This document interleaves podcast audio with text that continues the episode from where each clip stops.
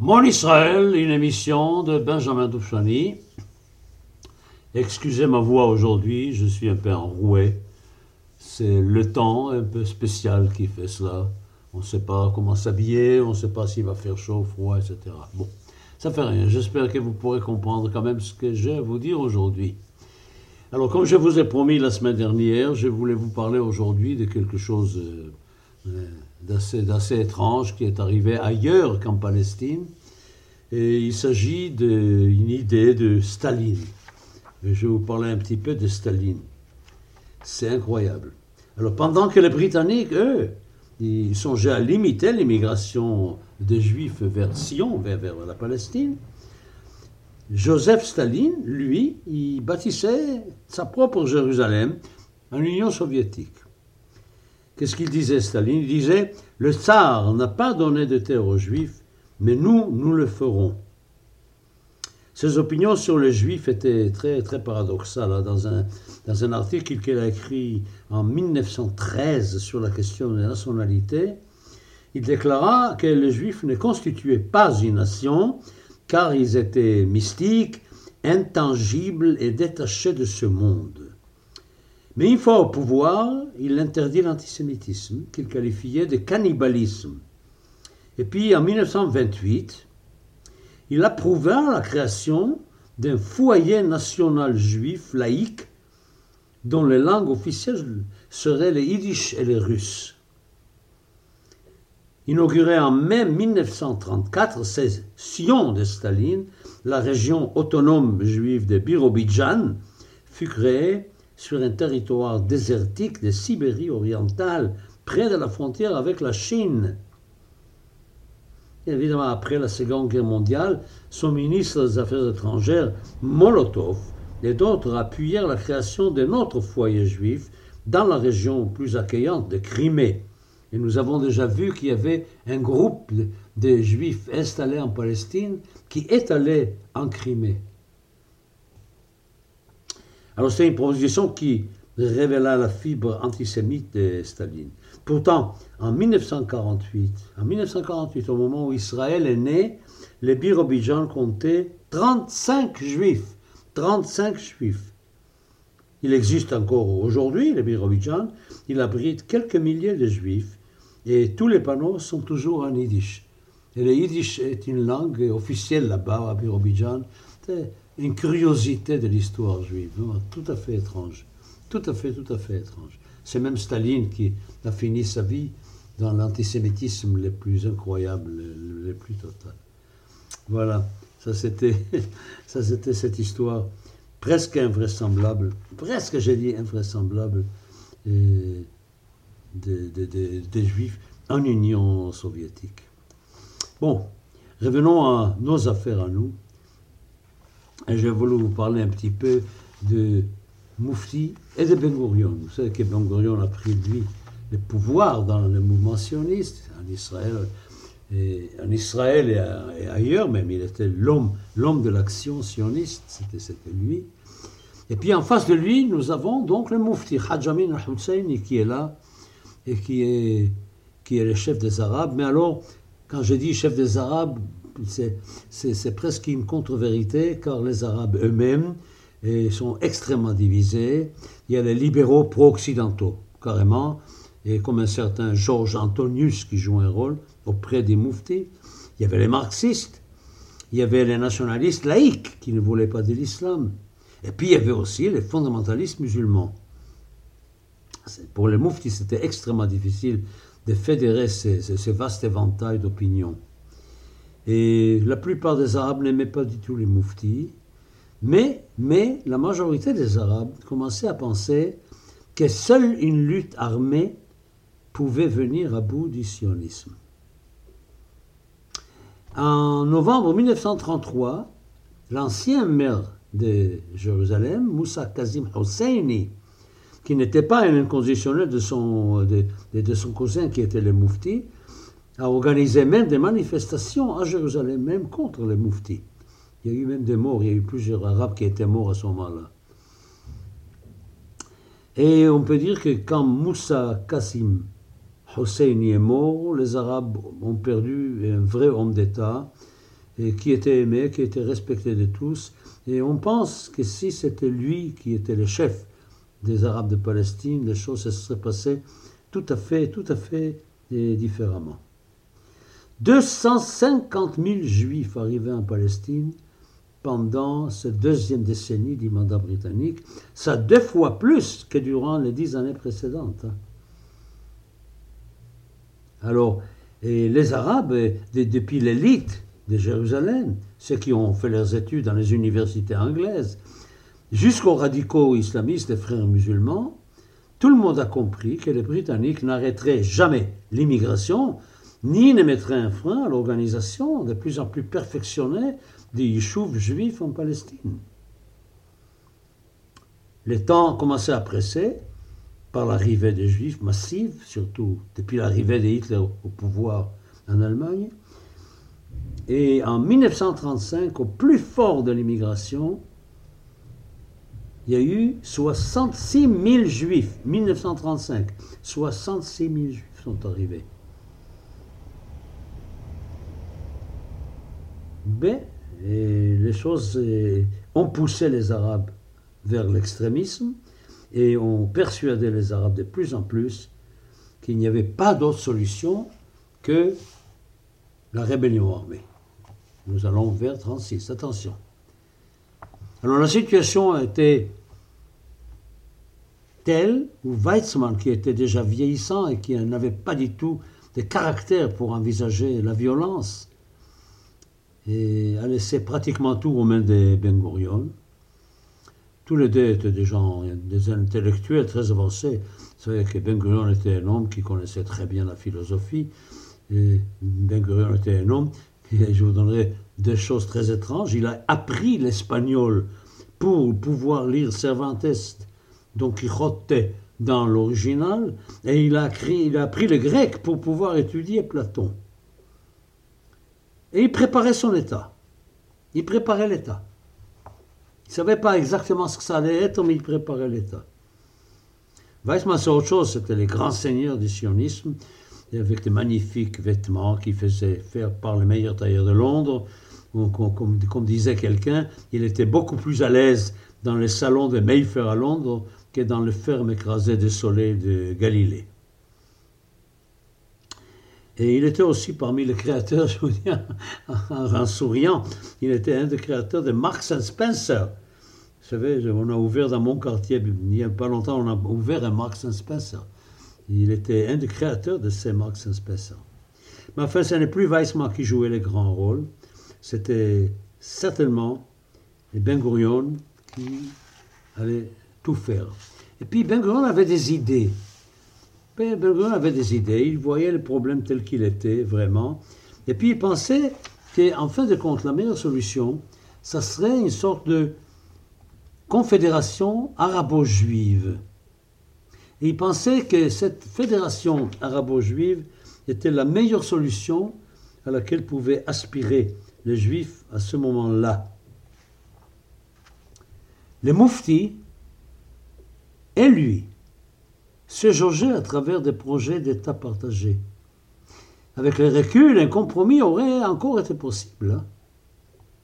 Nous savons qu'en août 1934, août 1934, Ben Gurion commença à avoir des entretiens avec un certain Moussa El-Alami, un avocat qui travaillait pour les Britanniques, et puis l'écrivain Georges Antonius, dont, je parlais tout à l'heure.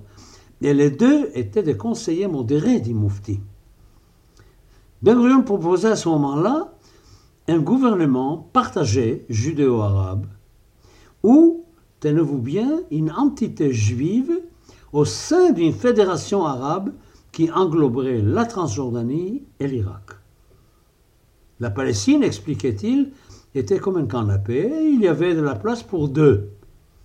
Les mouftis étaient assez impressionnés par cette idée-là de Ben Gurion, mais ne pouvaient pas s'engager. Il ne s'engagea pas dans cette histoire-là parce que sa tête était ailleurs, parce que les mouftis étaient déjà dans l'idée qu'il n'y avait pas d'autre solution que euh, la guerre, que la révolte, euh, que, la lutte armée. Et puis ensuite, El se dit que les Moufti et Ben Gurion partageaient le même nationalisme dur, mais que les dirigeants juifs étaient bien plus souples et habiles que les mouftis. Et ils regrettaient que les Arabes n'aient jamais eu leur propre Ben Gurion. Entre-temps, les mouftis et ses amis de l'aristocratie voyaient leur mouvement leur échapper parce que tout le monde était déjà dans l'ambiance de la révolte, de la guerre. Et puis il y avait évidemment avec les tensions en Europe, avec les menaces qui pesaient sur les Juifs en Europe, il y avait toujours cette idée que les Juifs allaient arriver par centaines de milliers et qu'un jour ils seraient la majorité en Palestine. Et à ce moment-là, évidemment, les Arabes auraient beaucoup moins d'arguments à avancer. Et nous sommes novembre 35. Voyons qu'est-ce qui se passe en novembre 35. Il y a un prêcheur syrien dont le nom est, tenez-vous bien, Cheikh Izzaddin al-Qassam. Ça vous dit rien? Izzaddin al-Qassam. C'est un fonctionnaire du tribunal religieux du Moufti à Haïfa qui passe son temps à dissuader les Mouftis d'accepter le moindre compromis politique. Il entre en lutte ouverte contre les Britanniques, nous sommes en 35, pas encore en 36, bien plus radical que les Mouftis. C'était un fondamentaliste puritain qui croyait au caractère sacré du martyr, un genre de précurseur d'Al-Qaïda et de djihadistes modernes. Mais écoutez, il amena 13 moudjahidines de sa cellule, de la main noire, c'est une cellule qui s'appelait la main noire, vers les collines, où le 20 novembre 1935, il fut assiégé par 400 policiers britanniques et tué. Le martyr de Qassam émut les mouftis et les rapprocha de la révolte. En avril 1936, les successeurs de Qassam lança une opération Nablus, au cours de laquelle il tua deux juifs. Cet incident mit le feu aux poudres. L'Irgun, l'Etzel, l'Irgun Swahili organisation nationaliste juive, on en a parlé déjà, tua deux Arabes en représailles. Ben, lorsque la révolte armée éclata, et ce n'est pas loin, vous savez, nous ne sommes pas loin de 36, et Sir Arthur Wokop, le High Commissioner, le haut commissaire britannique, se trouva dans l'impossibilité de réagir. Il ne sait pas que faire, disait un jeune officier. Je reviens un petit peu au cheikh Izzaddin al-Qassam. Vous savez que c'est Izzaddin al-Qassam inspira le Hamas d'aujourd'hui. était très étrange. Nous le trouvons encore aujourd'hui, car la branche armée du Hamas s'appelle les brigades Izzadin el-Qassam, et les roquettes qu'envoient les Arabes de Gaza s'appellent les roquettes Qassam. Bon, pendant ce temps-là, il faut que je revienne un petit peu à, l'histoire familiale, l'histoire personnelle. Pendant ce temps-là, évidemment, je suis déjà né. Je vous ai expliqué la semaine dernière que j'étais né euh, dix mois après les massacres de Hebron, c'est-à-dire que j'étais conçu un mois après les massacres de Hebron. Je rappelle que mes parents avaient déjà huit enfants, ma mère avait déjà 40 ans passés. C'était pas le moment d'avoir des enfants, mais ils étaient tellement touchés par les massacres parce qu'ils connaissaient des gens parmi ceux qui étaient tués, parce qu'ils se sont fiancés à Hebron, parce que toute la famille avait une grande histoire à Hebron. Mon arrière-grand-mère qui avait à Hebron un hôtel-restaurant, déjà au début du, 19e siècle.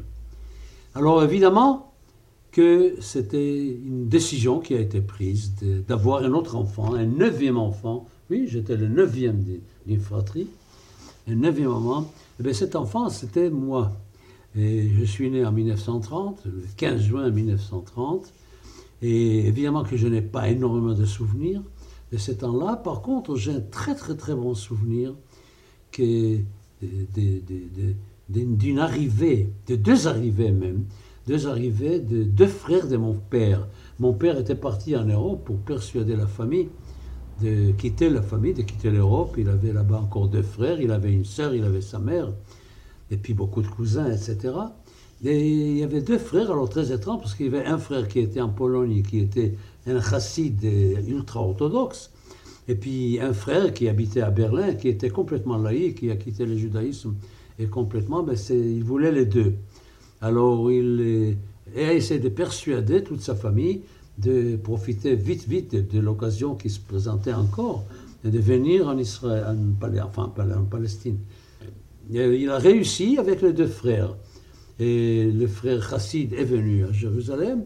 C'était très étrange parce que mon père, quand il était arrivé à Jérusalem, tout en étant chassid, il a changé complètement d'attitude. Il a adopté le rite de Jérusalem, qui n'était pas le rite chassid, mais le rite lituanien.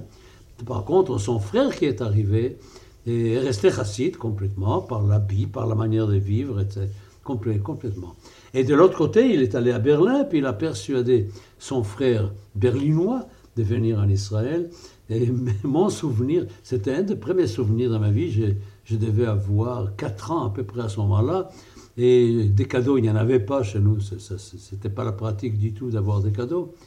Et on m'a dit, ah, tu vas voir, il y a l'oncle de Berlin qui va venir et tu auras un magnifique cadeau sous forme d'une petite voiture que tu pourras, euh, avec laquelle tu pourras jouer, avec le pied, évidemment avec les pédales, etc. Tu auras enfin ton cadeau.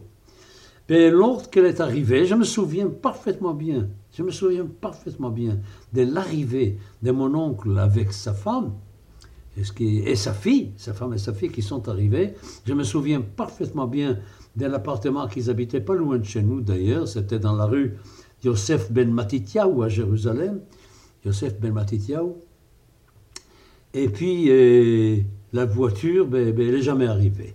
C'est très simple, tout ce qu'il a pu envoyer de Berlin à Jérusalem n'est jamais arrivé. Les nazis ont tout confisqué, y compris le seul cadeau que j'aurais pu avoir quand j'étais enfant, à l'âge de 4 ans, c'était cette fameuse voiture. Bon, ben, il y avait des problèmes aussi au niveau de la langue. Et autant mon oncle, et mon oncle qui était chassid, qui restait chassid, connaissait l'hébreu, n'avait pas de problème pour parler l'hébreu. L'oncle de Berlin, lui, ne connaissait pas l'hébreu, tout simplement. Il était éloigné du judaïsme, éloigné de tout cela. Il a fallu qu'il, a se mette à apprendre l'hébreu. Et ce qu'il a fait, et ça a pris pas mal de temps. Et cet oncle, chaque fois que je parle de lui, j'ai un pincement au cœur. Et c'était la première fois de ma vie que j'ai assisté à un enterrement. Et il est mort jeune, il avait un cancer. Et il est mort vraiment très, très, très jeune. Il est mort, euh, c'était début des années 40. Et je me souviens euh, des obsèques sur les monts des Oliviers, évidemment. C'était ça le cimetière de Jérusalem. Et je me souviens de l'effet très très négatif qu'a eu sur moi cet enterrement, toute la cérémonie, la mise en terre, la, la terre jetée sur les, sur les morts et tout ça c'est un souvenir très très pénible que je garde encore de mon enfance, l'enterrement de cet oncle. Bon, les autres, évidemment, il est resté ma tante, la, la sœur de mon père, et, c'est la mère de mon père, ma grand-mère, et puis les cousins. Tous euh, ont affirmé qu'il n'y avait aucun danger de rester à ce moment-là en Pologne. Ils vivaient à Lublin, Lublin. Et puis, euh, après la guerre, évidemment, quand les nouvelles ont commencé à arriver, après la Shoah, aucun nom de notre famille n'était présent, aucun, aucun membre de la famille de mon père, à part ses deux frères sauvés in extremis, n'est resté vivant. Tous sont partis dans la Shoah. Ma grand-mère, ma tante, mon oncle et tous mes cousins. Ah, très triste tout cela. C'est une période, j'ai passé l'enfance un peu dans la joie d'être ce que j'étais à Jérusalem, et puis avec cette impression générale qu'autour de moi, il y avait des gens qui souffraient, des gens qui perdaient des membres de leur famille, des angoisses épouvantables pour l'avenir. J'imagine, j'imagine que si son père a réuni tous les numéros des Haaretz de toute une année 33 et qu'il les a reliés, c'était pas tout à fait par hasard, c'était vraiment quelque chose d'assez pénible de penser que cette année-là 33 marquait un changement total dans la vie du peuple juif, ce qui s'est révélé malheureusement au-delà, vrai au-delà de tout ce qu'on peut imaginer. Vous savez, nous arrivons maintenant à un moment extrêmement important dans la résurrection d'Israël.